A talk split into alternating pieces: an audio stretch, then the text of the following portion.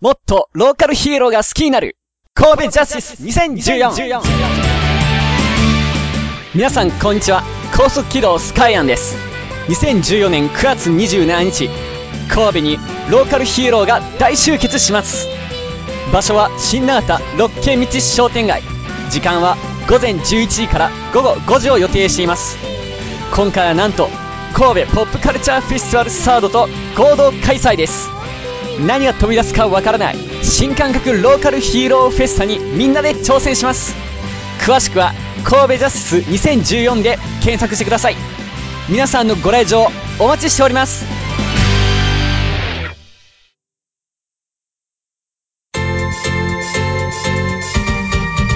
ただいまより、スーパーヒーローファクトリーの配信開始をお知らせいたします。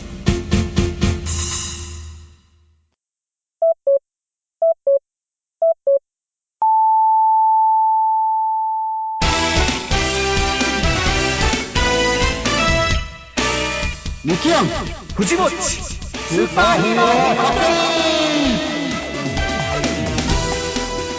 はい、スーパーヒーローファクトリー、今回も始まりました。うっぷー、なんか、うっぷらちょっとさ、うっぱっぱー、うっぱっぱー、や どうした？だー。あさぐらぐら。うっぷー。んねえ、何うんちゃったえあ、ちょっと、あ、ええ気持ちいい。そうだ、どうしたの酔っ払った。飲める飲める。あ、あーあ。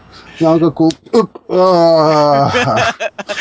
え、あ何車でも運転するかあ酔っ払う運転はダメだぞ。やっぱ、あはい、えー、皆さんも酔っ払い運転には注意しましょう。ということで、あはい、今回のお客様を早速紹介したいと思います。SAGA サガ。ー、歯が、の方ではい、ローカルヒーローとして活躍されているはい、松原ライザー K さんです。どうぞ。はい、はい、どうもはい、カッパおじさんですよ ということで、なんで俺が酔っ払いから入ったかっていうのは、これで分かってもらえたかなと思います。カッパだけにな。はいうん膝くらい。はい、ちょっと分かりにくい。うん。はい、まあ、ちょっと年代があれだよね。まあまあ同同年代同年代というわけでじゃあ、はい、今回はあー松原ライザー K さんにいろいろはい、お伺いしていきたいと思いますので、はい、楽しみに。はい、というわけでスタートいたします。ああ、酔っ払いちゃった、ドドンパセまあ、とにかく、シラフで行こうぜ。特撮ラジオスーパーヒーローファクトリー。この番組は人知れず悪と戦っているヒーローたちを全力で応援しちゃったりなんかしてるらしいんす。最後までお楽しみください。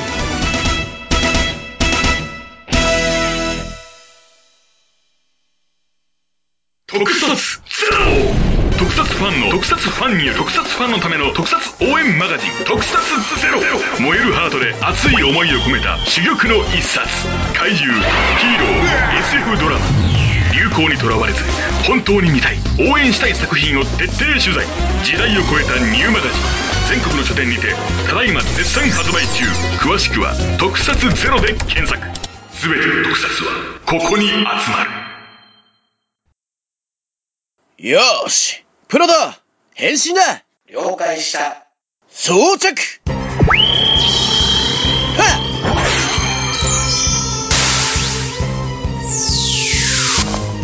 さあお前のソウル見せてみろ。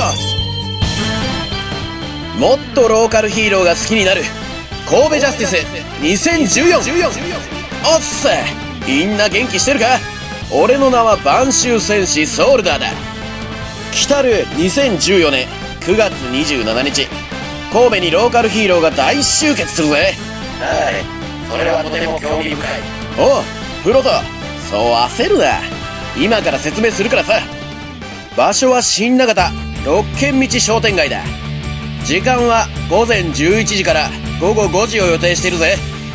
今回はなんと神戸ポップカルチャーフェスティバルサードと合同開催だ。何が飛び出すかわからない新感覚ローカルヒーローフェスタ。今から楽しみだな。詳しくは神戸ジャスティス2014で検索してくれよな。うん。早速私も検索を始めよう。何言ってんだプロト。俺たちも出るんだぜ。なんだってそうなのか今から少し緊張してきたたくお前ってやつは、今からみんなに会えるのが本当に楽しみだ。みんな、絶対に来てくれよな。よろしくどうぞ。晩秋戦士ソールダーでした。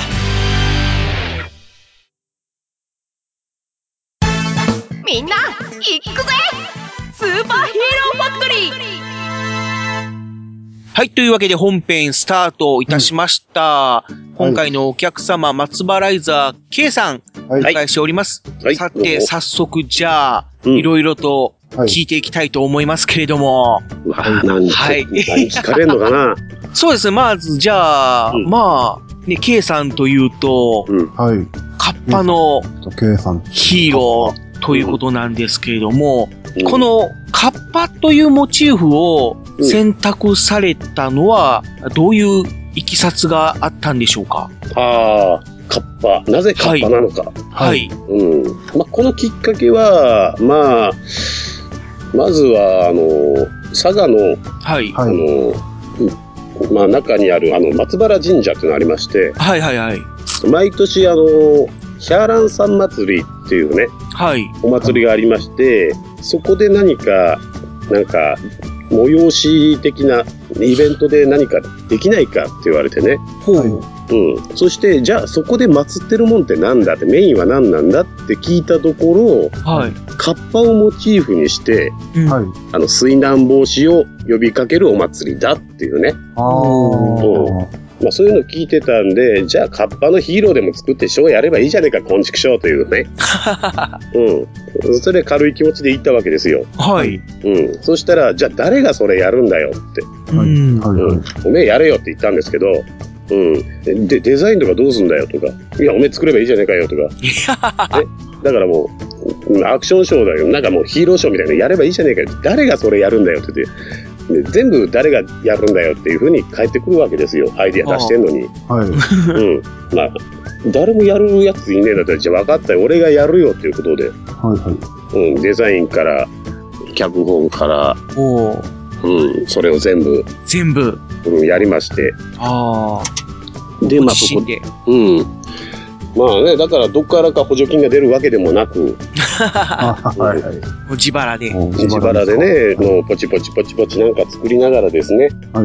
うん。だからまあ、そこで、まあ、カッパのモチーフにして、まあヒーローっぽいことをやってれば、まあ、アクションの興味持ってる人も近づいてきてくれるんじゃねえかと。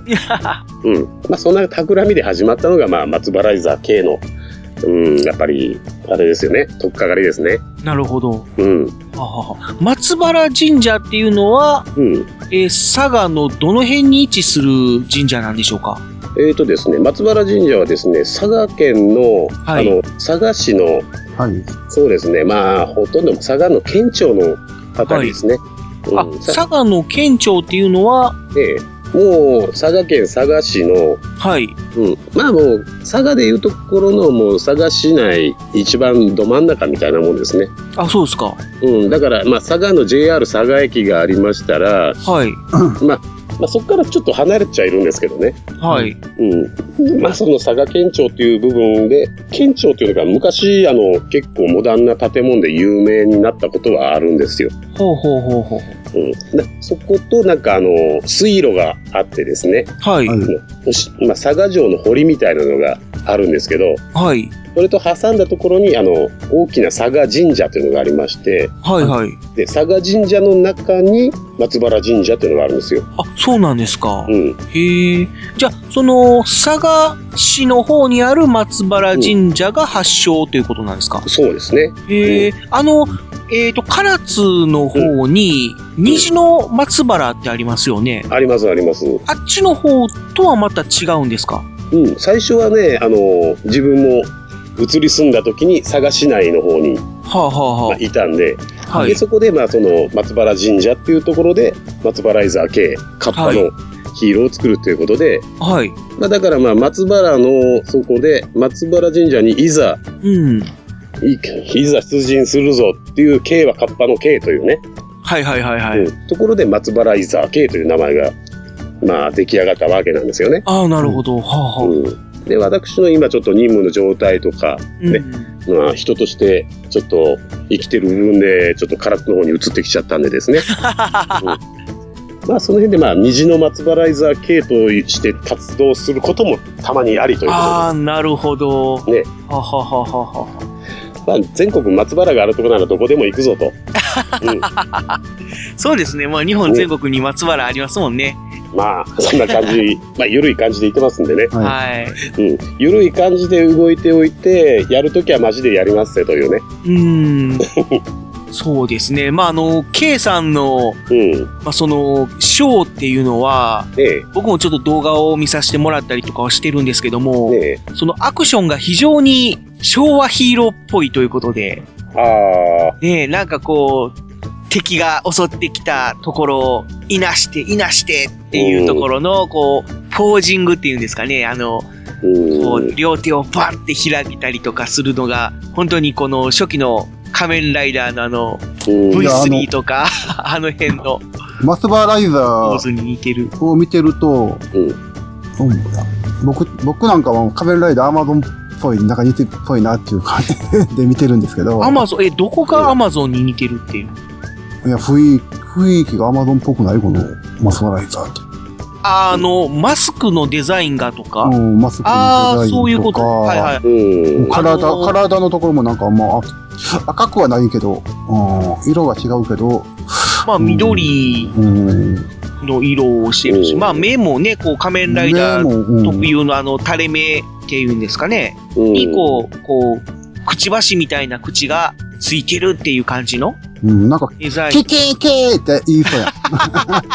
まあ、カッパだしね。カッパだけてもいいんだけどね。本来はね。ケーってケケね。ーってうん。言いそうなまあ、。確かに K やけどね。あまあ、ス K マライだけにね。ザー K っていう K のポージングをするんだよね。アルファベットの高い声じゃ K をないからね。形取る。あれなんていうのかな？あの、ゼクロス仮面ライダー、ゼゼクロスの変身ポーズの一番最初のゼクロスの逆だからね。あ逆まあ、逆ですよね。まあそうそうそうそう。逆ですね。あ反対間違えてやっちゃったらゼクロスのポーズになっちゃうからね。それはちょっとやばいかなっていうね。うんなるほど。ーうんまあそういう形でね、松原イザー K は、まあカッパの、えー妖怪そう。妖怪ですね。という、うんまあスタンスということで、うん。で、えー、普段は、まあ人間の姿に、まあ、転身ですね。まあね、転身しているというう、ん。あ、カッパが人間の姿になってるってことですそう。元の本体カッパなんで、はいはい。そうですね。うん、で、まあ人間の姿に転身をしてから、まあね、その時はハヤテマルと名乗って、あうん、まあね、特殊、まあ、葉隠れの特殊任務とかたまに入りますんで、ほうほうほうほうほう。うん、その普辺はあ。忍者、忍者っぽい忍者としてね、活動活動したりとか活ね。動されているといううん。ことらしいんですよね。まあ、その辺でね、縦講習会とかのね、講師頼まれたりとかね、はい。うん、そういうの行ったりとかしますんで、そうですね。剣を使ってのアクションっていうのも、ね、かっこいいところ、見どころなんですけれども。うん。はまあ、やっぱりね、獲物使うからにはね、しっかりとそれを使えないと意味がないですからね。い。うーん。持ってるだけでかっこいいと思ってる人いますからね。うーん。うん、使えないで持っててブラブラしてたら逆にかっこ悪いですからね。ああ、なるほど。うん。やっぱ持つなら使えと。持つならね、ちゃんと、やっぱり獲物を持ったら、あの、なんていうかな、自分す、無手の場合はそこがリーチ終わりじゃないですか。はいはいはい。でも獲物の分だけ、その人が70センチの獲物を持ったら、リーチが70センチ増えるわけですよ。まあそうですね。うん、だから立ち回りの間間合いがそれだけ稼げるわけでしょ。ほう。で、お互いに間合いが稼げて獲物まで持ってるから、動きも大きく見せられる。うーん。ね、それ見せられないで、せっかくの獲物があるのに、そのリーチがあるのに、無手と同じ間合いでかかっていく人間おりますからね。ああ。もったいないんですよ。うーん。なら最初から持つなと。うん。難しいところですよね。うん。だから獲物使えない人間は初めから持っちゃダメということですよね。なるほど。うん。まあそんな形で、まあその、忍者アクションあ、あと剣術などを、まあ、普段はで、ね、まあ、教えたりとかしているということなんですけれども、はいはい。まあ、その忍者アクションというか、まあ、その忍者になったいきさつみたいなのはあるんでしょうか？忍者のいきさつ、うん、これはね、やっぱりね、あの、はい。現役時代はい。ですね、まあ、侍もやってましたけど、まあ、いろいろ忍者村、はい。テーマパークだの、まあ、渡り歩いたこともありましてね、うんうん、そこでまあ、忍者ショーとかもね、まあ、はい。と京都で言ったら渦政の、い。うんね、渦政のあの映画村の中の中村座で、まあ、獅子堂グループの方でね、お世話になってましたんで、忍者ショーやってましたしね。はいはいはい。うん。あとはね、あの、伊勢とか、加賀、百万石時代村とかね。はい。おうん。そういうところで、まあ、ロープアクション交えた大忍者劇場とかね。はい。うんおそういうところでショーやったりとかしてましたしね。まあ、忍者ものはよくやってましたね。うん。あ本格的に。うん、まあ、それで飯食ってましたからね。うーん。うん。誰か師師匠みたいな人はおられるんでしょうか？師匠ね、まあ、そうそう、やっぱりね、自分らの時代っていうのは、まあ、師匠を立てるっていうよりも、まあ、盗む時代でしたからね。ああ、わ技を盗むっていう形技を盗ねむはいはいはいはうん、だから、自分、この人だって思った人の技を盗んでいく。はい。うん、まあ、だから、まあ、自分の中では師匠では、師匠というイメージはあるんだけど、い。はは実際に指導してもらったわけでもなく、あはいはい。その人に追いつかんがためにその人の技術を盗んで、うーん。で、また他の人の特徴的ないいものがあるのも盗んでいくというね。へえ。だからどんどんやっぱりね、その、なんていうのかな、役者にしろアクター、まあアクションする人間は、やっぱり貪欲になるために、自分のやっぱり技術を上げるためにどんどんどんどんといいものを盗んでいかなきゃいけないわけですよね。なるほど。うん。まあ、うん。具体的じゃなくてもいいんですけども、うんざっくりとどういう方のアクションを、まあその、うん盗盗んだっていうとちょっと語弊が悪いかもしれないですけども、まあ参考にされたと言いますか。うん。まあ参考にしたのはやっぱりね、あの、素手でやっぱり、ね、オーソドックスにやっぱり、まあね、自分の目標としてた動きといえば、はい。大野県入会でいうとこの、な、中屋敷さんね。おー、鉄兄ですね。うんミスター仮面ライダー。仮面ライダー。仮面ライダーって言われてますけどね。はい。うんあとは、やっぱり、その辺で、アマゾンライダーの方とかの動きが自分は好きだったんで、はい。ほうほう。オーソドックスじゃなくて、あとは体勢を低くして、はい。うんはい。構えた上でのアクションというところで、新堀さんの動きをやっぱり自分はね、ああ、ニーボリさん。うん、ミスターレッド。うん、ミスターレッド、レッドやる前はやっぱりそういうね、やっぱりね、まあ、特殊な動き、はい。はうん。まあ、新堀さんがやって、鉄兄がやるっていう順番になって、ね、アマゾンの時は変わっちゃったけどね。そうですね。うん。だから初期の頃の、やっぱりアマゾンの動きが自分好きだったんで。うーん。だからね、そうですね。初期のアアマゾンのあの、うん腰の低い、あのイメージがやっぱりね、自分がい。はい。一番好きだったから。そうです。でも、オーソドックスに見栄を切って、はい。ヒーローとしての動きは鉄兄の動きが自分は一番ね、うんうーんやっ。ぱお手本として、はやっぱり盗んできてるから、そうですね。かっこいいですよね。やっぱそこね、やっぱりね。だから自分がやっぱり目標としたのは、やっぱりだから、まあ、鉄兄とはい。新堀さん、うん、なるほど。ですね。でもまあね、アクションを始めた頃は10代でしたからね、最初はね。おーそその頃はやっぱりなんだかんだジャックアクションがメインになってたんですよね。おーそうですか。あうんあの頃ね、やっぱりね、自分がやっぱりこの業界入った頃は、チェンジマンとジャスピオンの時代だったんですね。ああ、その辺の時代ですか。はうん。自分がデビューしたのがね。はい。はいはい。はい。うん。まあデビューって言ってもね、キャラクターショーだけどね。うん。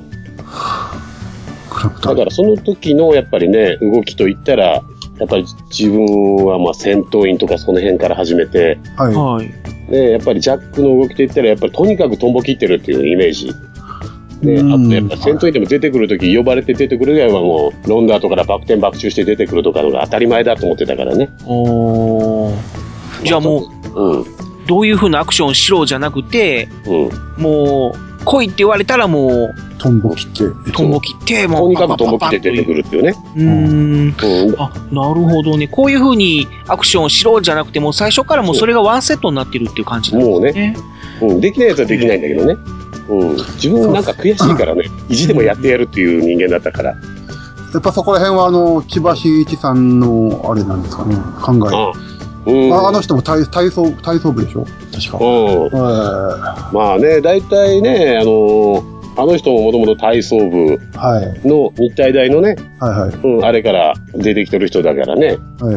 うん、でも自分の場合体操部とかなかったからね。うん。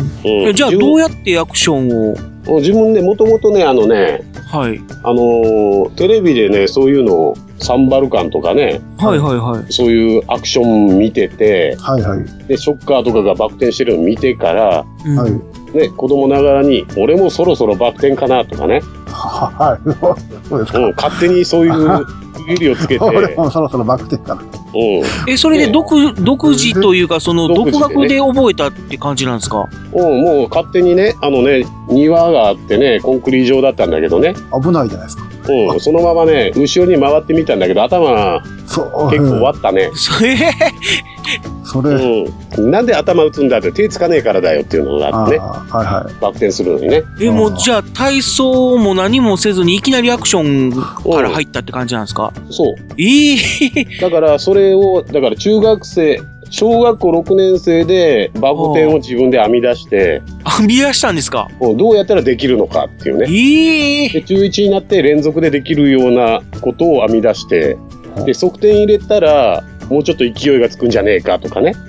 いや、僕らもあの、小学校、中学校で、あの、アクションやる人いましたけども、大体体操やってた人でしたけどもね。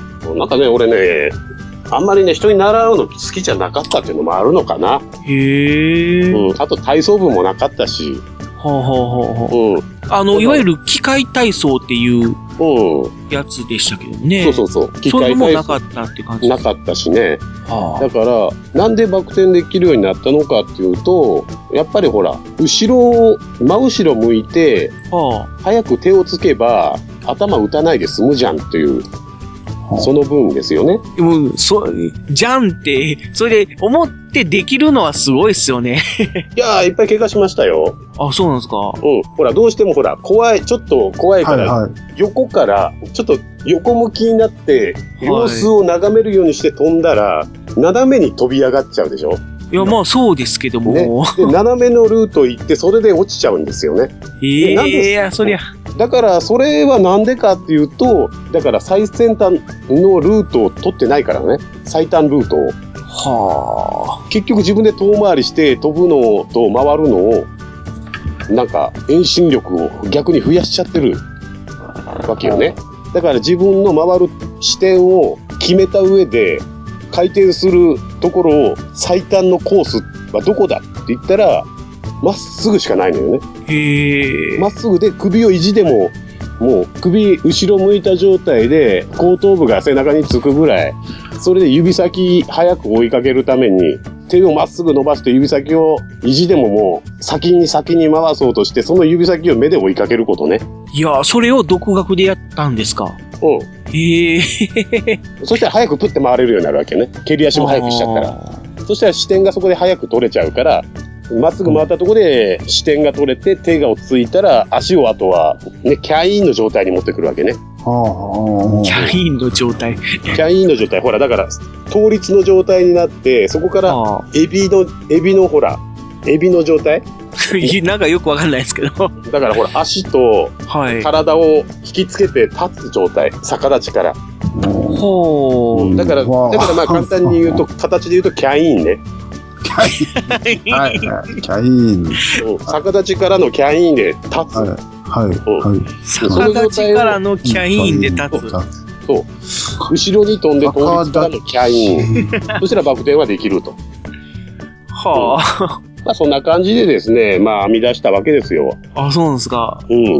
はで、まあ、いろいろね、あの頃、まあ、バク転ばっかりしてて、友達がね、あの、お前バク転ばっかりやってて、バク宙はできんやろって言われて、あ。バク宙で何って聞いて、あ。はい。手掴んで回るんやって言って、はいはいいきなりはい。言われたんでそうですね。うん。で、よし、じゃあ死んでやろうと思って、そのままその場でや やったんですよ。やったんですか？そしたらできたんですよ。ええあ、手掴んで回る。あ、こっちの方が楽やわ、と思ってですね。う んバク転全身伸ばしますからね、反り返って。あ、そうですね。うん。バク宙の場合は、一旦まっすぐ伸びますけど、全体を自分をやっぱりち丸めますからね。あ丸めてぐっと回転をつけて、また最後に開くという状態ですから。あ、まあそうですけど。うん。だから背骨が楽なんですよ。背筋が。いや楽、楽とか楽とかなんじゃない問題じゃない次元が違うような。な感じやけど、すごい。へえ。もう、まあ、ももともとだから運運動神経がよ良くなかったらできないね。まあそういうことでしょうね。ってことはすごいええってことですよね。いや、運動神経いいわけじゃないですよ。うん。なんとなくね、やっぱりね、悔しいからね、僕らなんかそんな側転すらできなかったですよ。あー側転は幼稚園の頃にやっぱりマスターしましたね。すごいな。マスターというか、まあ、同じ開いたまんまで連続で回るっていうのが、あの、アニメーションでね、あの、ガッチャマンがやってたんですよ。ああ、はいはいはいはいはい。私、ガッチャマンを見て憧れたんですね。いやいやいやいや僕らも、僕らも見てましたけど、そんなん見て、できるようにはならなかったですよ。いや、これやっぱ、意地の問題でしょ。いや、みんなできるんですよ。何クソと、うん何が何でもやってやるぞと。うん。たまあだ単に、その、確かに。うん。多分人間誰でもできると思うんですけど、これをやるかやらへんかそうそうそう。やる気があるかどうか。だと思うは思うんですけど、うん。えー僕らあの、体が硬いもんで。いや、体は硬いですよ、人一倍。え自分、前屈つかないですからね。うん、体硬いの武器にしてますもんね。うん、だから、あの、連続で、あの、タンブリングするときとかですね。はい。自分、やっぱり体硬いんで、バク転連続で、あの、ね、50メートル走とかあったんですけど、はい。その時に、やっぱり、体硬い分反動がつつくんですよ。体が硬い分反動がつくから連続技が早くできるんですよ。だからまあ、それ自分の理論は、その、やっぱり硬い分反動がつけられれば武器になる。うん。で、後に同じことをイチローが言ったわけですね。あ、そうなんですか。うん。体が硬い分、それが反動になるから、うん、技ができますよ、みたいなね。まあ、イチローと全く同じことをね、一郎はでも体柔らかいような気がするんですけど。うん、彼もね、なんだかんだ言って体はほぐれる、ほぐれて柔らかい方ですけどね。まあそうですまあ、あと体が柔らかいとか硬いとかの問題もあるんですけど、うん。た体型の問題もあるんじゃないですか？ああ、でも体型はね、うーん、いや、でもやっぱ体型よりもやっぱりタイミングの問題だからね。だから、動きに関して、やっぱりね、素早い動きできるって言ったら、やっぱ体型悪くてもできるからね、やっぱりね。あ、さ確かにサモハン金峰とか。そう。サモハン金峰はもうすごいね、飛ぶしね。はだから、いかに自分の中で培ってきたものを出せるか。うん。確かに。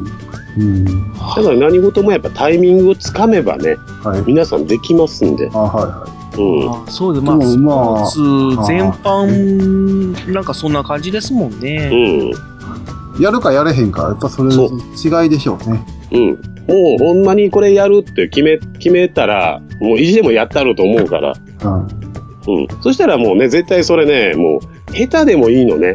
はい。下手であっても、それをやり続けてて自分のものになっちゃうのね。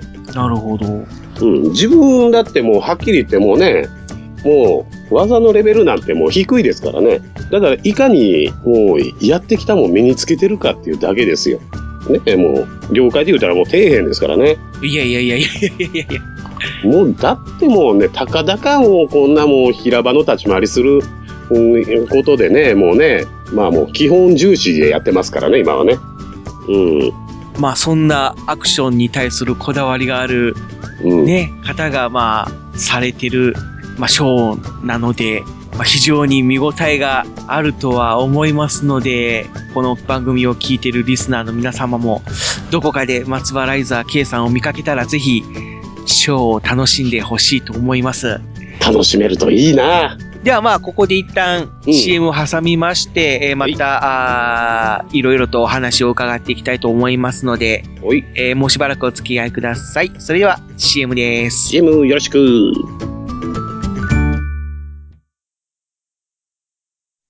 Podcast information. 先生、犬は汗をかかないの？足の裏から書いておるわ。犬はなんでボールが好きなの？最初っから好きな犬ばっかりじゃないわ。い一番賢い犬種って何？プードルじゃ。俺猫派なんだけど。バカモン今犬の話をしておるじゃろうが。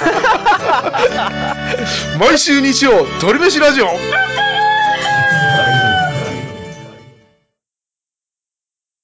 人って大人って。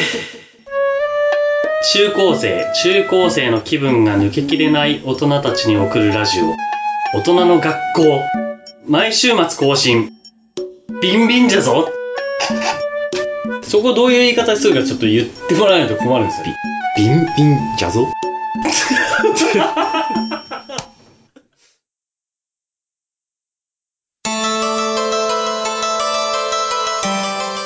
夜の闇に抱かれて眠れ。スーパーヒーローファクトリー。はい、えー、続いてのコーナーは、この番組宛てに、と言いますか、松原イザー K さん宛てに、お便りを、何つかいただきましたので、なんと、そのお便りを紹介していきたいと思います。はいありがとうございます。まずはですね、えー、ラジオネーム、みなとさんみなとさんからいただきました。はい、ありがとうございます。ありがとう。K さん、こんにちは。はい、こんにちは。いつもツイッターのつぶやきやツイキャス楽しませていただいてます。は、ありがとうございます。ローカルヒーローのことが全くわからなかった去年の12月に、K さんのことを初めて知り、個性的なキャラクターたちやかっこいいアクション、楽しいグリーティングでどんどんハマっていきました。ありがとうございます。これからも応援させていただきます。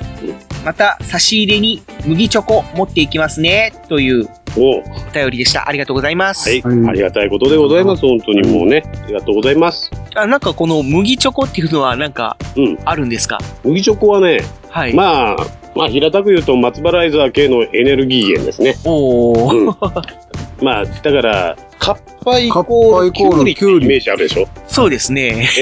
それを覆したいわけですね。ああ、キュウリじゃなく麦チョコでという。だからね、キュウリって言ったらやっぱり自分、ほら、あの、松原イザー系は、あの、松原神社の方の、あの、氷スベ一族の、はい。やっぱり子孫なわけで、うん。で、ご先祖様にやっぱりね、奉納するとき、ね、お供えするときに、キュウリとか、ナスとかを、やっぱり祀るわけでね。はいはいはい。うん。だから、キュウリっつうのは、やっぱりね、ご先祖様に備えるためのもんだという意識があるわけですよ。うん。うん。俺自ら食っちゃダメだろうと。うん。やっぱりね、現代の時間、まあ、この時代にやっぱりね、活動してるんで、まあ、いろいろお菓子なんかも食べちゃうわけでですね。うん。その中で気に入ったのが麦チョコだったと。うん、そんな感じですね。あ、そうです。うん。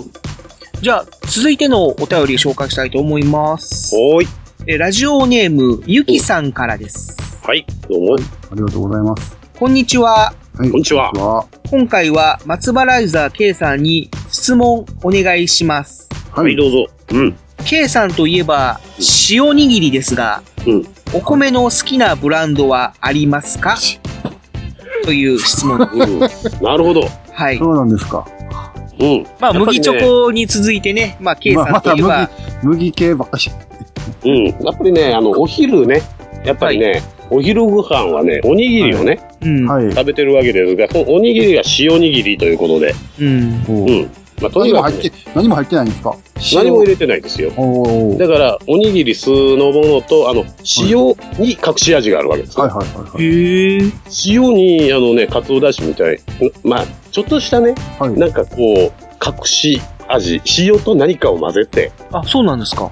ちょっとしたものでちょっとね、こうね、深みを出してるわけですね。ほうほうほうほうほう。だからまあね、まあ、いい塩だけ使う場合もあります。ただの塩ではないと。うん。まあね、塩的なものでも、ねちょっとした、ね、岩塩のね、うん。どこそこのなんか、ミネラルのなんたらというのをね、ちょっと入手した時にはそれだけで使ってみたりとかね。まあ、塩にこだわりを持っていると。まあ、塩のこだわりですね。あと、まあ、あの、お米の銘柄ですよねお米自体に、そうですね、お米自体にこだわりとかはあるんでしょうか、お米のこだわりはですね、はい。まあ、これはですね、まあ、うまあ、実家の方でですね、あの、知り合いが、あの、玄米をですね、あの、はい。ね、あの、30キロの袋に入れてですね、持ってきてるのをよくもらうわけですね。はい。ほうほうほうん。だから、精米機があるところに自分で持って行って、白米としてついてから持って帰ってくるんですけどね。はい。うん。だからまあそういうやっぱ自家精米ですね。うん。うん。だから銘柄的にはまあそんな有名でもないわけですよ。はうん。まあだからまあ農家さん、まあ米作りの農家さんが作ってくれた玄米を使用してるっていうのがまあ大体ですね。うちは。玄米。はあ、はあはあ、うん。その、どの米の玄米とかはあるんですか？そうですね。まあ銘柄っていうか。銘柄はですね、特にない。記載されてないんですよね。そこのやっぱり個人でやってるああ、はいはいはい。方なんですね。うん。うん、そこで、まあ、一応、長崎県の方なんですけどね。うん、そちらの方で、まあ、ちょっと作ってらっしゃる方がおりまして。はい。うん。で、まあ、うちの実家の方にですね、その、米をよく持ってきてくれるというですね。はい。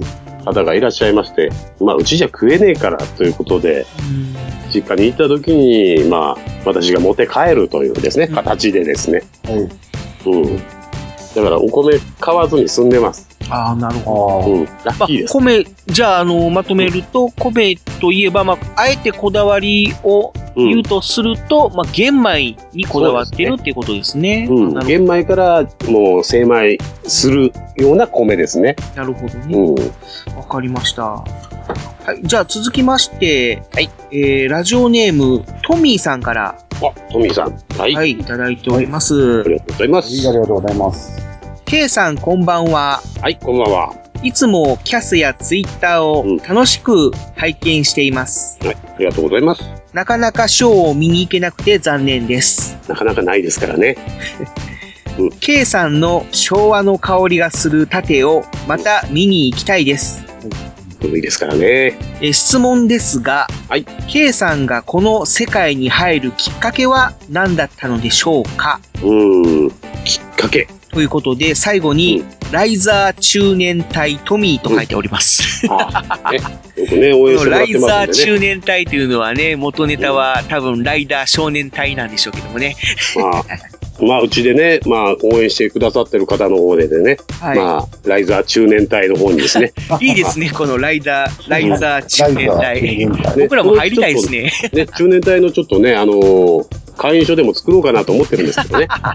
うん。まあちょっとね、デザイン的なものが決まったらちょっとね、シリアルナンバーでも入れて会員証作ろうかなってね。ああ、いいですね。思いますんでね。はい。うん、誰も入んねえだろうみたいなね。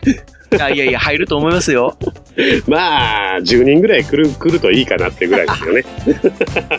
全国で松原イザー系なんなんて、ファンだとか言ってる人なんて、まあ、数えて30人いればいい方でしょうからね。うん。30人でも多いぐらいですからね。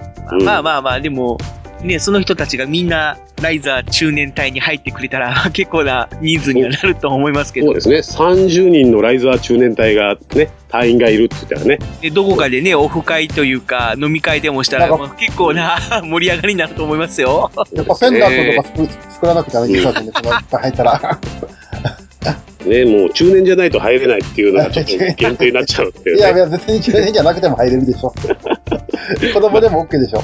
まあ一応ね、はい。中中年だと、まあ、まあ少年でも無理やり中年隊入ってもいいけどね。うん。で、そのトミーさんの質問のその、この世界に入るきっかけっていうことなんですけども。そうですね。まあ、このき世界に入るきっかけ。そうですね。まあ、きっかけというのは、まあ、松原イザー系としてローカル界に入るきっかけなのか、アクション界に入るきっかけなのか。まあ、アクション界に入るきっかけは、先ほど、まあ、フリートークでちょこっとうんお話ししていただいたんで、じゃあ、松原イザー系うん。の話そうではどうでしょうか？うん。あ、でも、それも先ほどちょっとまあお話伺いましたね。感じ松原神社の方で、まあ、ヒーロまあ、ヒーローをねー、ならないかみたいなうん。話ですよね。ですね。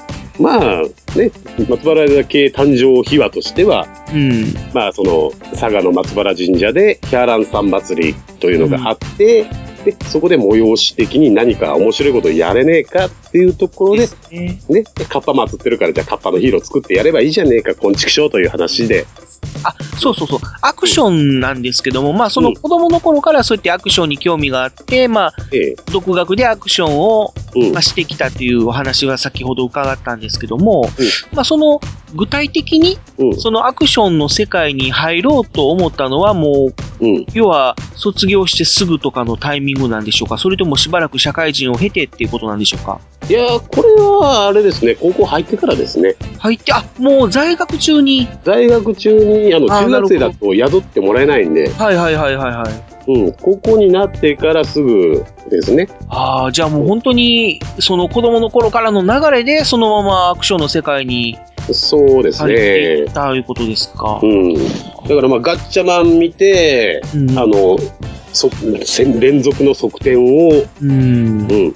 そろそろやるかと思って、うん、始めたのが、まず最初ですよね。はいはいはいはい。で、ハリケーンポリマー見てから、そういう 空手アクションみたいな感じの、やけにタツノコ作品多いやつ。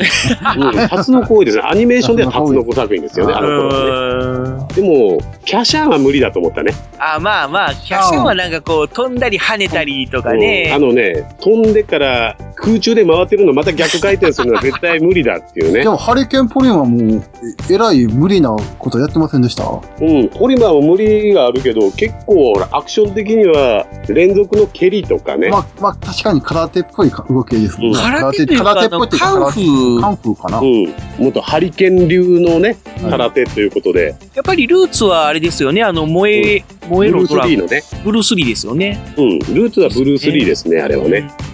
だから、ブルース・リー的なヒーロー、変身ヒーローを作りたいというタツノコのコンセプトですもんね。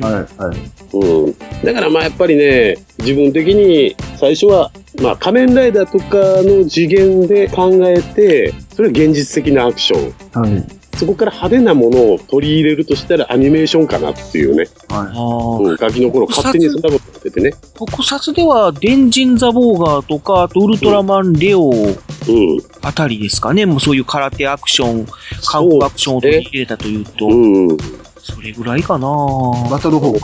バトルホークってそんなあの、斧だけじゃなくて、から空手っていうか、うん。そういうアクションあった？バトルフォークは、まあ一応ね、あの、まあ、後半あたりはね、結構ね、あの、まあ、ダブルのトマホークが邪魔になって、でそれがね、中から仕込みの剣が出てきたりとかね。ね、貫いてくれよって思ったけど、まあそれはそれでいいかな、みたいなね。うん。まあね、あとそのはね、辺に影響されてっていう感じですね。そうですね。まあいろんな、やっぱりその辺のヒーローを見て、で、まあだから、子供、やっぱりね、やっぱり幼少の頃、やっぱりそういうのを見て、でもやっぱり恥ずかしいわけですよね。そうなんですか。恥ずかしかったんですか。なんかね、それを言ってしまうのが。なんかね、だから、本当は仮面ライダーとかそういうヒーローになりたいっていう、ね、ガキの頃素直に言うじゃないですか。はいはいはい。自分はなんかそこで一歩引いちゃうんですよ。だから食べることが好きだから、何か食べたいじゃなくて、コックになりたいとか、ね。で、あと、やっぱヒーローを、やっぱり演じたいけど、だからそのままのヒーロー、まあ、ギャバンとか、アマゾンになりたいっていう、もあったんですけど、でも、あまあ、具体的なそのヒーローになりたいじゃなくて、うん。その、やっぱりこう、ちょっと背伸びした感じで、俺はそういうヒーローの、まあ、撮影に携わるアクションスターになりたいんだ、みたいな形のうん、夢としてはそれじゃないんですよね。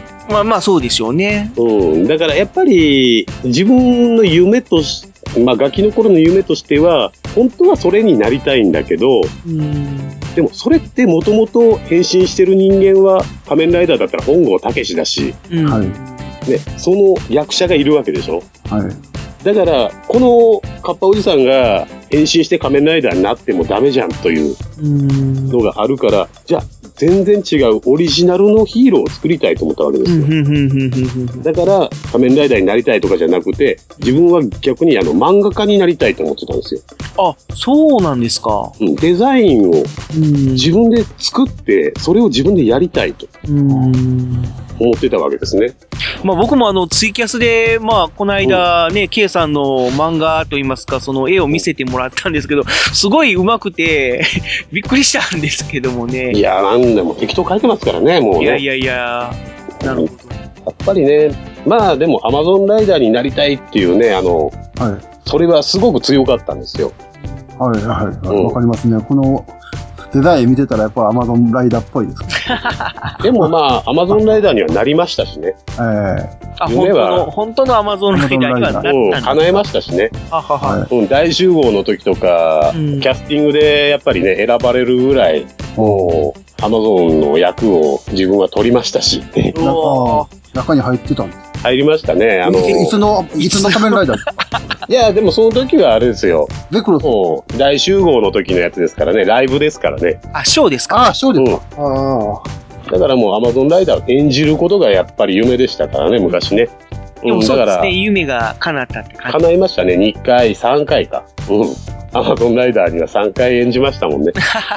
うん。そっか。10代でアマゾンライダーになる夢を果たして、東京に出てきてから2回またね、やりましたんでね。それはやっぱり自分からそうやってリクエストじゃないや、立候補ライダーできる入りたいですかいや、いやもう必然的に自分にもキャスティングが回ってきましたね。ああ、なるほど。もう、だから自分のイメージが、アマゾンライダーっていうのをもうみんなに認識させてるというか、もう動きが。へえ、そうなんだ。だからアマゾンやれるわ、やれるのはあいつしかいないっていうね。ああ、なるほど。もうそういうふうにもう認めていただいてたっていう感じですか。そうですね。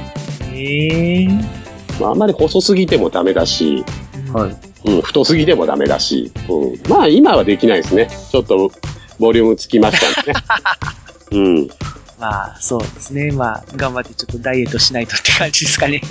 うん、でもまあ今はね、もうね、もう、なんていうのかな、オリジナルですからね。あ、まあね。これはこれっていうさ、イメージはもうね、最初から、いろいろやっぱりイメージで、あれやっぱヒーローだからやっぱり細くないととか、大きくないととかさ、まあ、松原ザー系に関してはちょっとこう、コロッとしてる方が、まあいいっていう感じですかね。なんかね、どうしてもイメージ的に、あれ、あるんですよね。うん、それ覆したいなと思ってオリジナルでやってるんですけどね。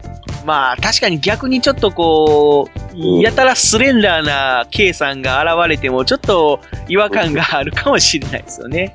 うん、だからね、やっぱりね、キャラクターのやっぱり仕事やってる時もやっぱコンプレックスっていうのはやっぱ自分の身長だったんですよね。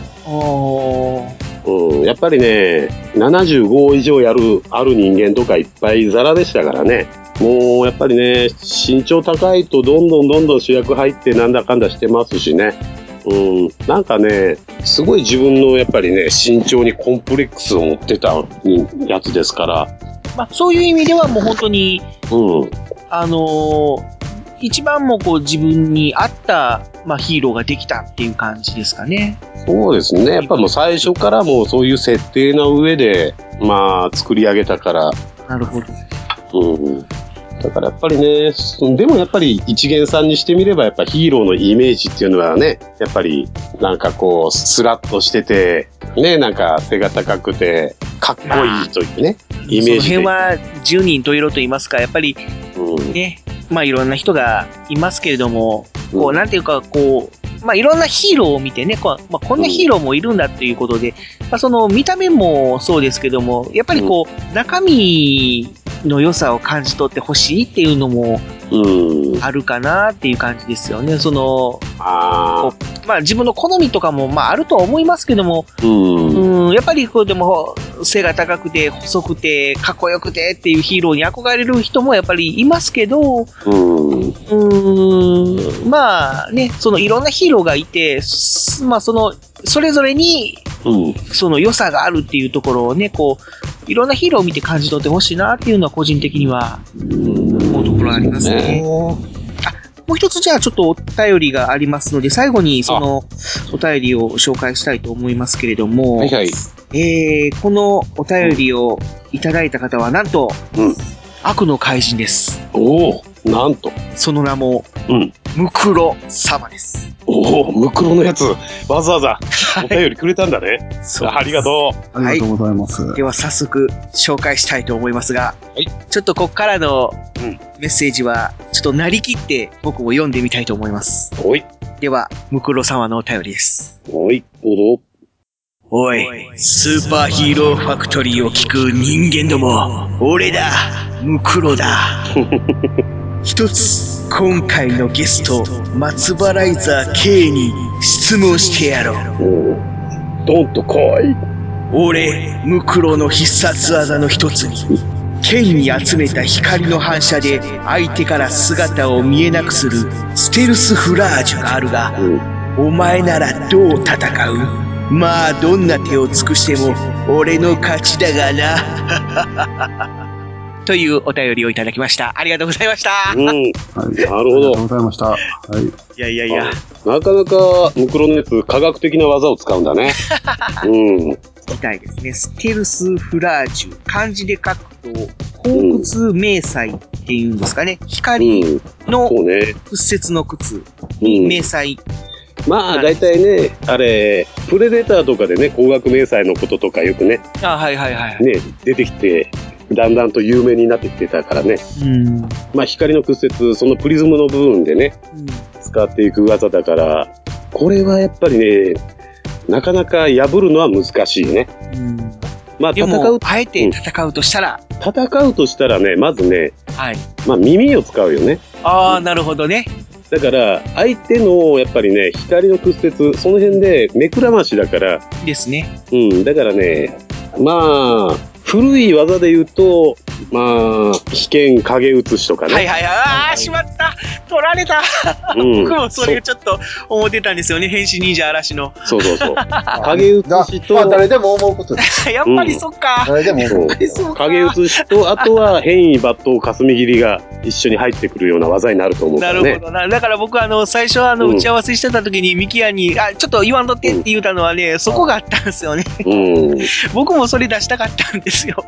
あ、でもやっぱり考えることは一緒か。うん、大体ね、もう技の種類からするとね。うーん。うんだからね、実際にその技を、ま、目の当たりにしてしまって、モーションを最後まで見てしまうと、うん。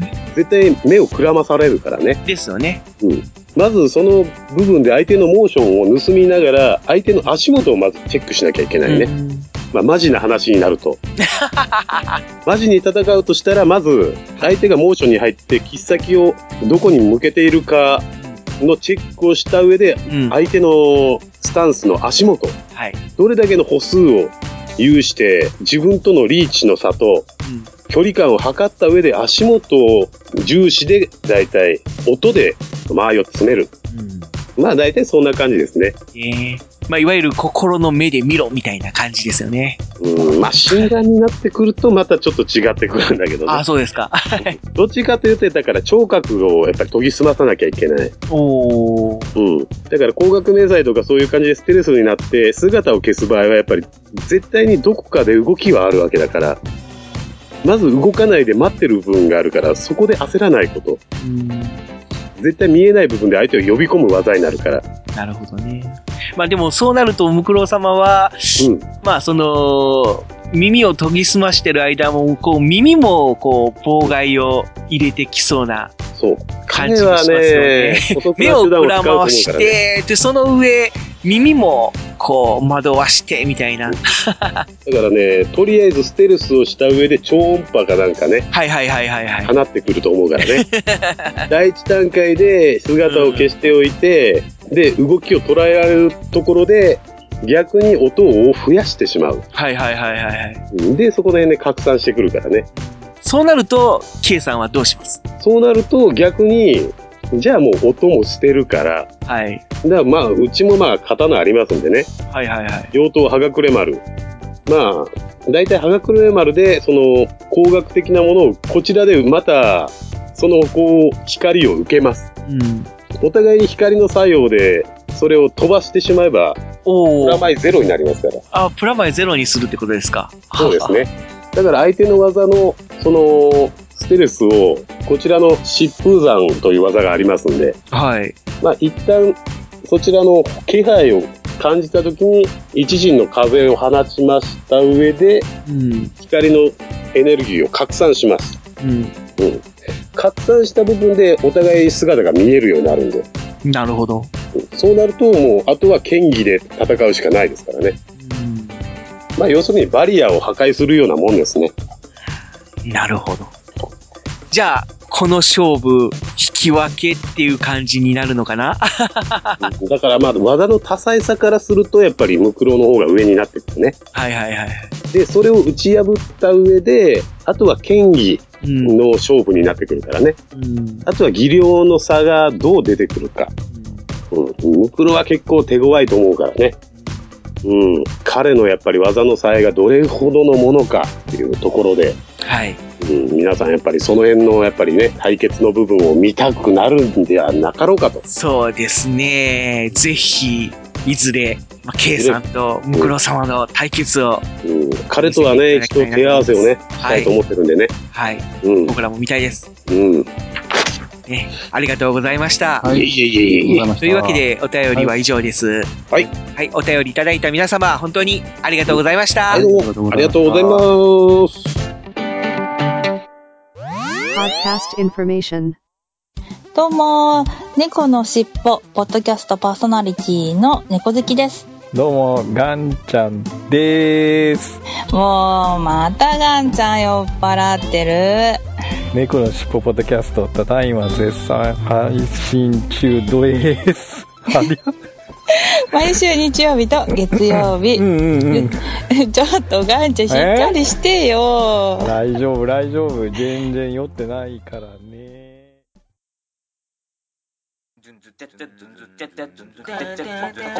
皆さんこんばんは。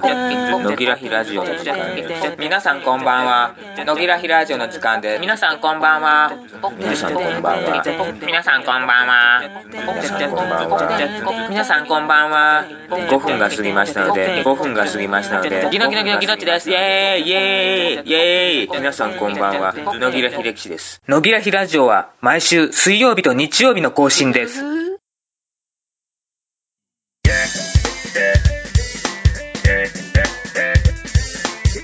特撮ラジオスーパーヒーローファクトリーというわけで、それいけご当地ヒーローのコーナーですけれども。はい、パフパフパフパフってやつですな。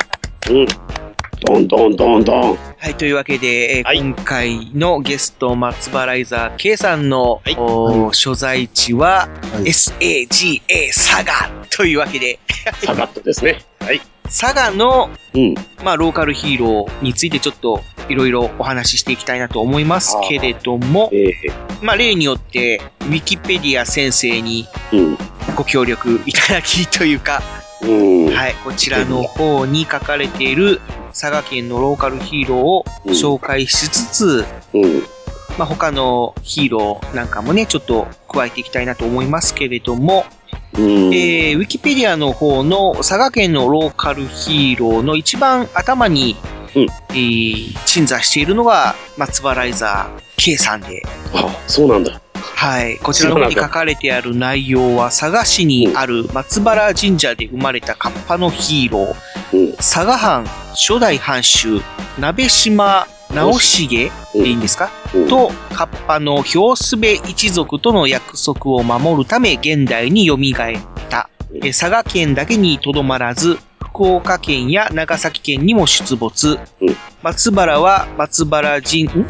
松原は松原神社は松の、え、虹の松原、生の松原な、え、どういうこと？あ、きの松原ね。あ、きの松原？うん。失礼しました。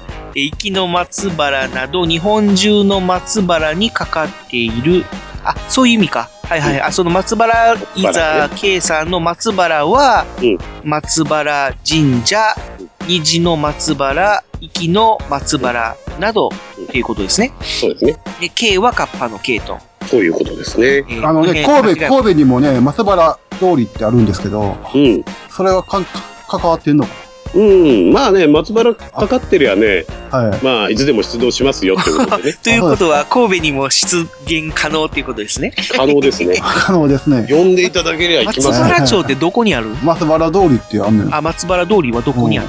京極にある。兵庫区。ああ、はいはいはい。そうそまあね、いろんなとこ松原あるしね。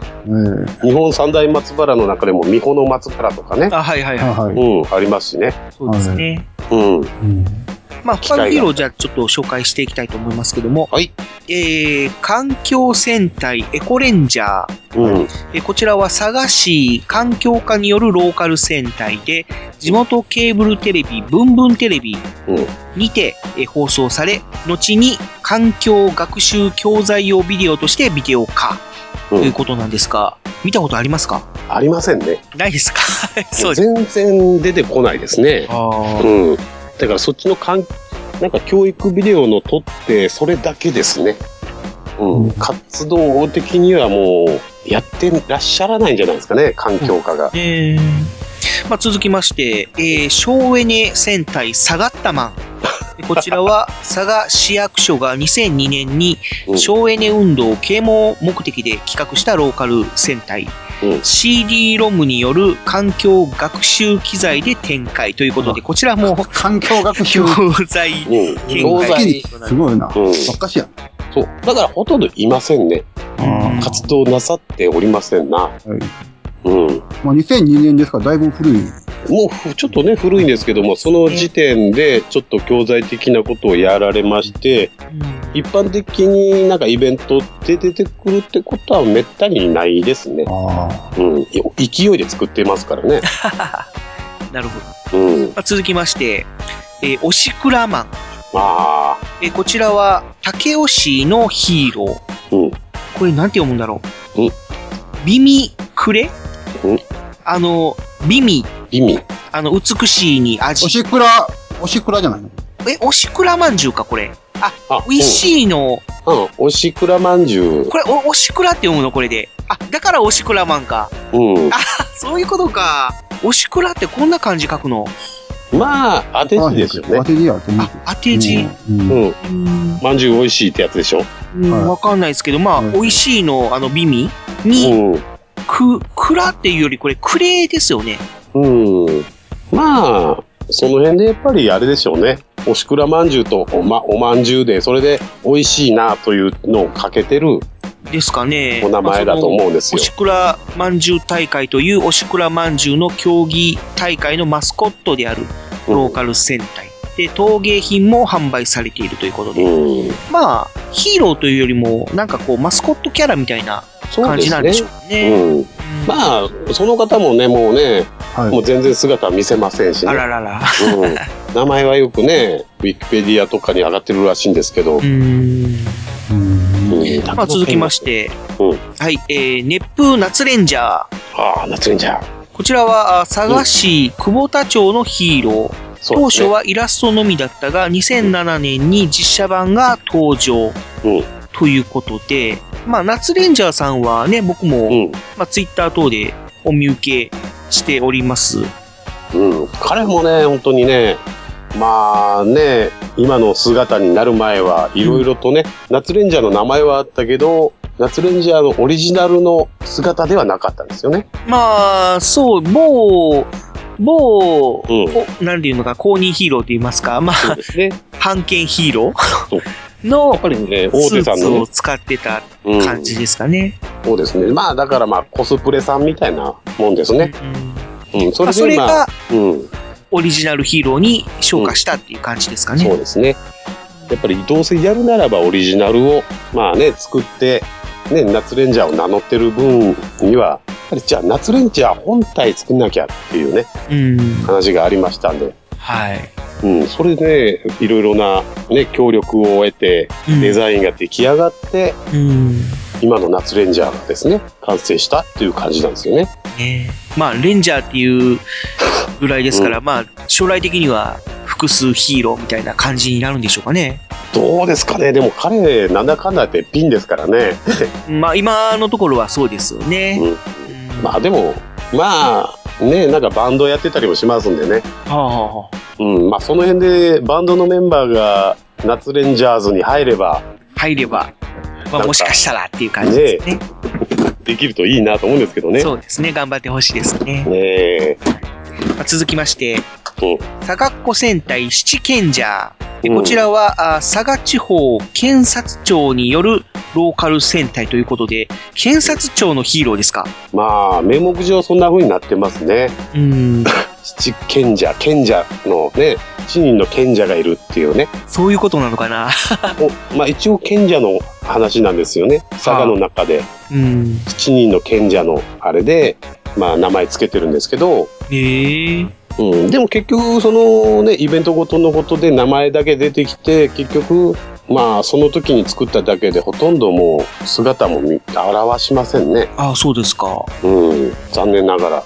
じゃあ、一応、ウィキペディアの最後の項目に書かれてあるのが、えー、はがくれ忍者項目、えー、剣玄蔵ということで、こちらは、あ嬉野市、えー、肥前夢街道の忍者の項目、えー、肥前夢街道を PR するため、他のローカルヒーローと戦っているということなんですが、うん。え、ローカルヒーローと戦ってるんですか？戦ってるっていうかですね、まあ、もともと彼、ゆるキャラ狩りっていうのをやったんですよ。え、ゆるキャラ狩り？そうなんですね。へえ、うん、またちょっと物騒な。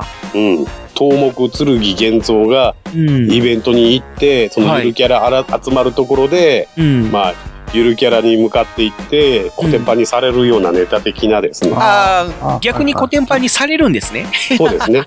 あ、だったら安心だな。えロローカルヒーローじゃなくて、ローカル、なんていうの？悪、悪、悪役。ローカル怪まあ、まあ、忍者村のですね、あの、忍者の東目なんでですね。まあ一応まあ忍者としての剣玄蔵という東目というキャラクターではあるんですよね。はあ、はあはあ、まあだからまあ役者みたいなもんですね。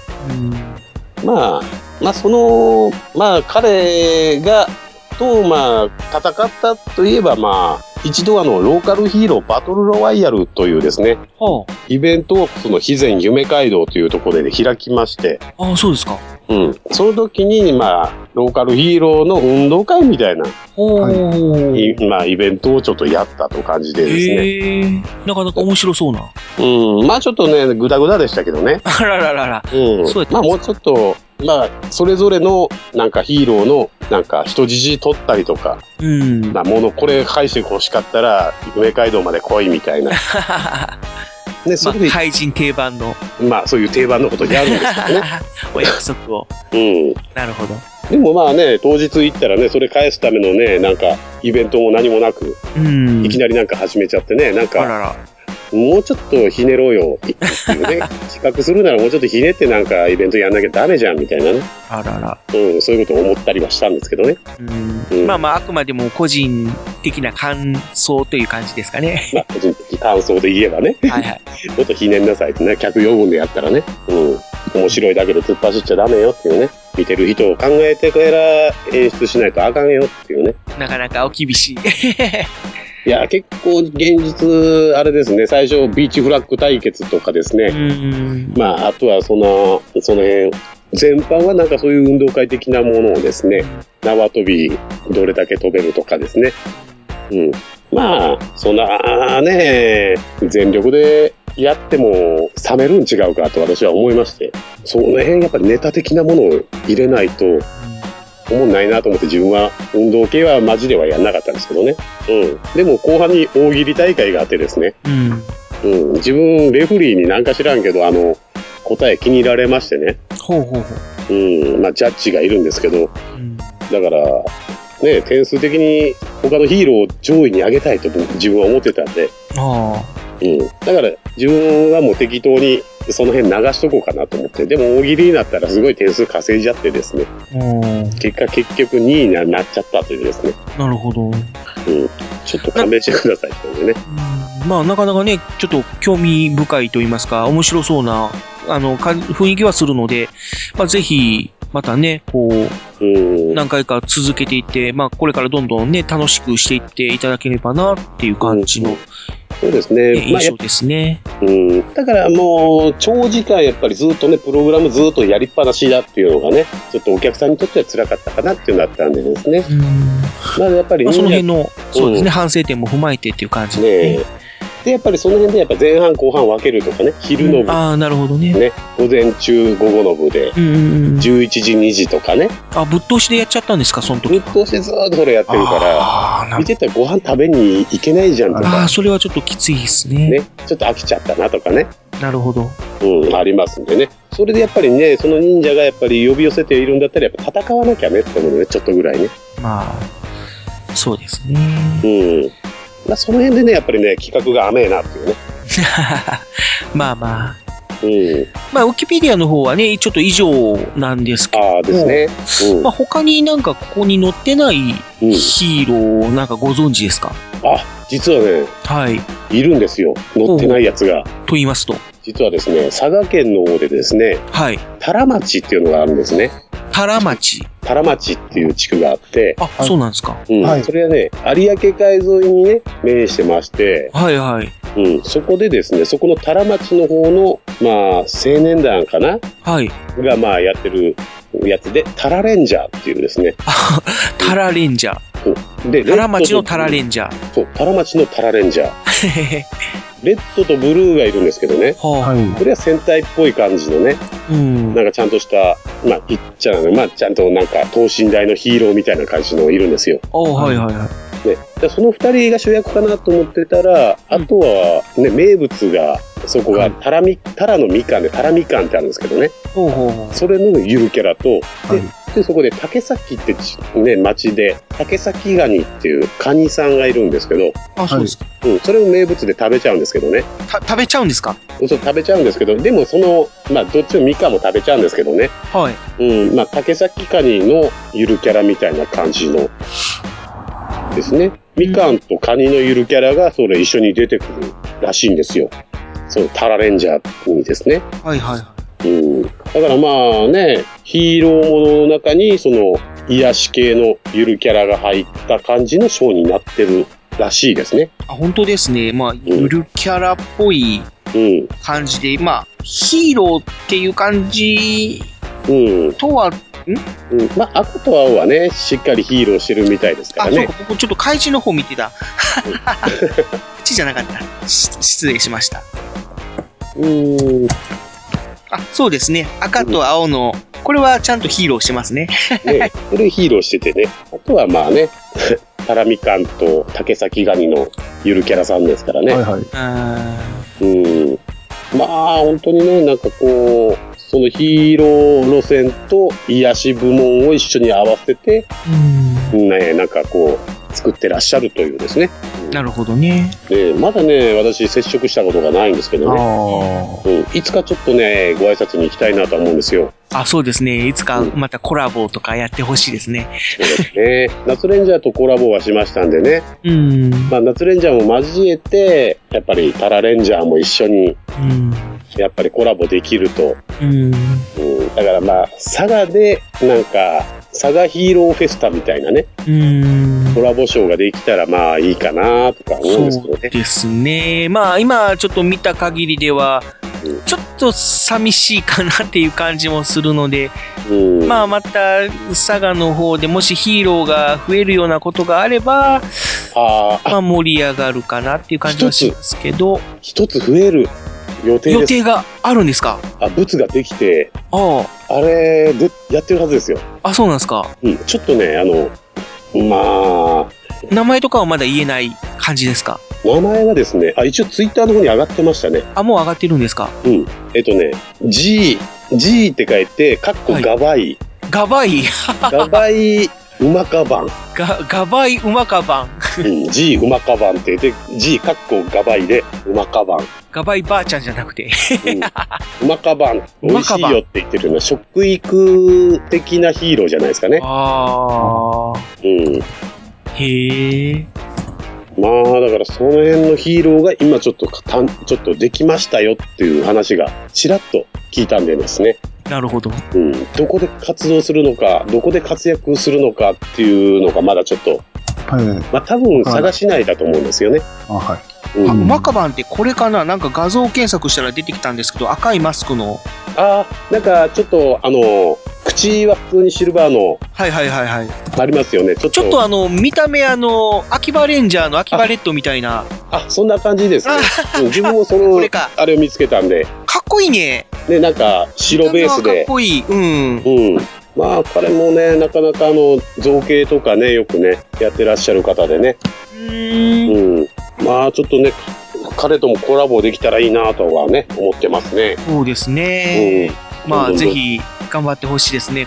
僕らも応援したいと思います。ですね、本当にね、もう誕生する、したからには、やっぱりね、いろんなヒーローとやっぱりコラボして、お互いをね、やっぱりね、高め合えたらいいかなと。そうですね。はい。スーパーヒーローよりは、うまかばんを応援しております。はい。応援してください。というわけで、はい。それいけご当地ヒーローのコーナーでした。はーい。それでは、ここで一曲お聴きいただきましょう。作詞作曲、池田大輔。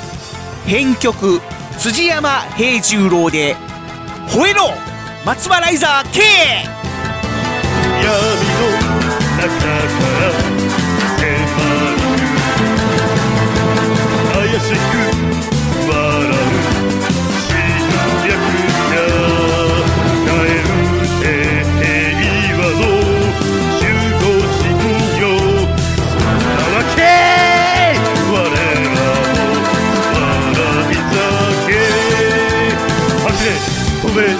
え力の限り悪を許さぬ鋼の誓い川を街を人々を守り通せ正義の技が炸裂するぜ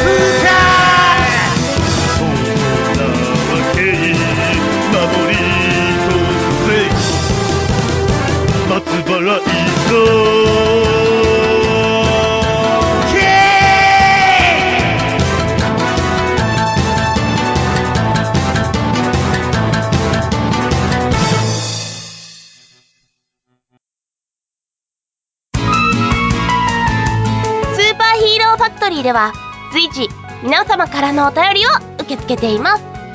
あなたの考えたオリジナルヒーローお住まいの地域で活躍しているご当地ヒーローの紹介。また特撮やアニメの話題普通のお便りも募集しています。インターネット環境やスカイプアカウントをお持ちの方のゲスト参加も同時募集中。投稿お問い合わせは番組ブログのメールフォームをご利用ください。皆様のお便りお待ちしております。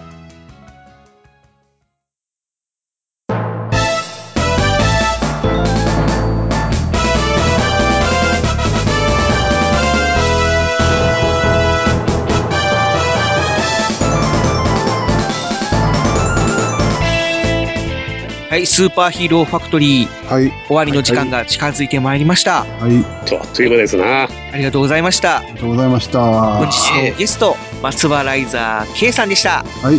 はい、どうも、かっぱおじさんでした。ありがとうございました。はいありがとうございましたではまあ、最後にね、ちょっと、えー告知などがありましたら、ぜひお知らせください。はい。じゃあ、とりあえず8月の告知ですね。はい。はい。8月にですね、あの、8月2日なんですけど、うん、こちら福岡県立、えっ、と、太宰府特別支援学校というところがありましてですね。はいはい。うん、そちらでサマーフェスタ2014という夏祭りを行います。で、まあ、支援学校さんの方でですね、あの、ショーをやっていただきたいというですね、ご要望がありましたので、そこにただいまお聞きの告知内容ですが、番組の配信がイベント終了後となってしまったことを、関係者及びリスナーの皆様に深くお詫びいたします。今後の出演情報等は、ぜひ、松原イザー系公式ホームページや Facebook、Twitter などをチェックしてください。まあ一応告知してもい。い。よって言われてたのが、はい、8月の10日ですね。8月10日は広島です。広島のですね、あの、イオンモール、祇園っていうところがありましてですね。はいはいはい。うん。そこでですね、あの、コラボのショーになるんですね。うん。はい。広島といったら、そこのホスト的なヒーローが、ああ、いますね。あ秋戦士、あの、メイプルカイザー。うん。ね、メイプルカイザーさんにお声をかけていただきまして、うん。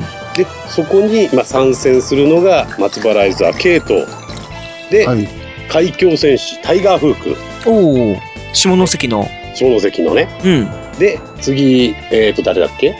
あ、もうこれはやっぱり忘れちゃいけない。ね、えっ、と、竜宮戦士、竜と。おろろ。竜と行きますね。竹豊の。うん。うん。竹豊からわざわざ広島に。うん。まあ、竜斗さんとね、メープルカイザーさんは仲良しですからね。ね、彼らは本当にね、イケメン同士ですからね。そうですね。で、それでやっぱり忘れちゃいけないのが、また、この関西から、うん。アスカイザーがやってきます。おお。うん。ね、だからこの、まあ、五大ヒーローの共演ということになりますね。なるほど。うん、タイトルは、ローカルヒーロー大合体ショーっていうですね、うん。うん感じでですね、うん、ローカルヒーローが大合体すると。そうなんですよね。ホライオンみたいなもんですね。うん。もうプラスワン、プラスワンしますからね。うん。じゃあ最後に五体合体でえ大変なことになりますね。戦うっていう感じのね。で誰が顔になるかみたいなね。本当にね、どこのポジションを行こうかなみたいなね。誰が胸になるか。そうそう。胸の顔に行きてえなっていう。ね、でもちょっと足勘弁してみたいなね。足きついじゃんみたいな。はい。まあ、とりあえずこの2件告知ですね。もしね、もうね、お暇な方、ね、お寄りの方ねいらっしゃいましたら、ね、そうですね。皆さん、行って、行ってください。そうですね。行って楽しんでください。パパのおじさん、冷やかしに行ってください。はい。ぜひよろしくお願いします。はい。お願いします。というわけで、これで締めたいと思います。はい。スーパーヒーローファクトリーお相手は藤もっちと、ミキアンと、松原イザー K のカッパおじさんでした。ははい、どうもありがとうございました。い。ありがとう。はい、お疲れ様でした。ありがとうございましたさようなら。ドドンパテーイエス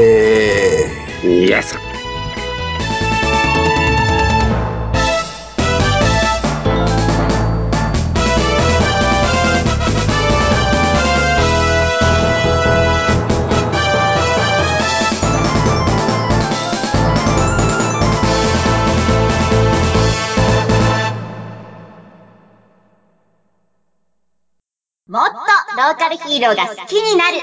神戸ジャスティス2014私たち歌って踊れるアイドルロボットユニット。ニャロボティクスです。2014年9月27日。神戸にローカルヒーローが大集結します。場所は新長田六軒道商店街。時間は11時から17時を予定しています。今回はなんと神戸ポップカルチャーフェスティバル。サードさんと合同開催何が飛び出すかわからない。新感覚ローカルヒーローフェスタに挑戦します。詳しくは神戸ジャスティス2014で検索してください。皆様のお越しをお待ちしております。以上ニョロボティクスでした。バイー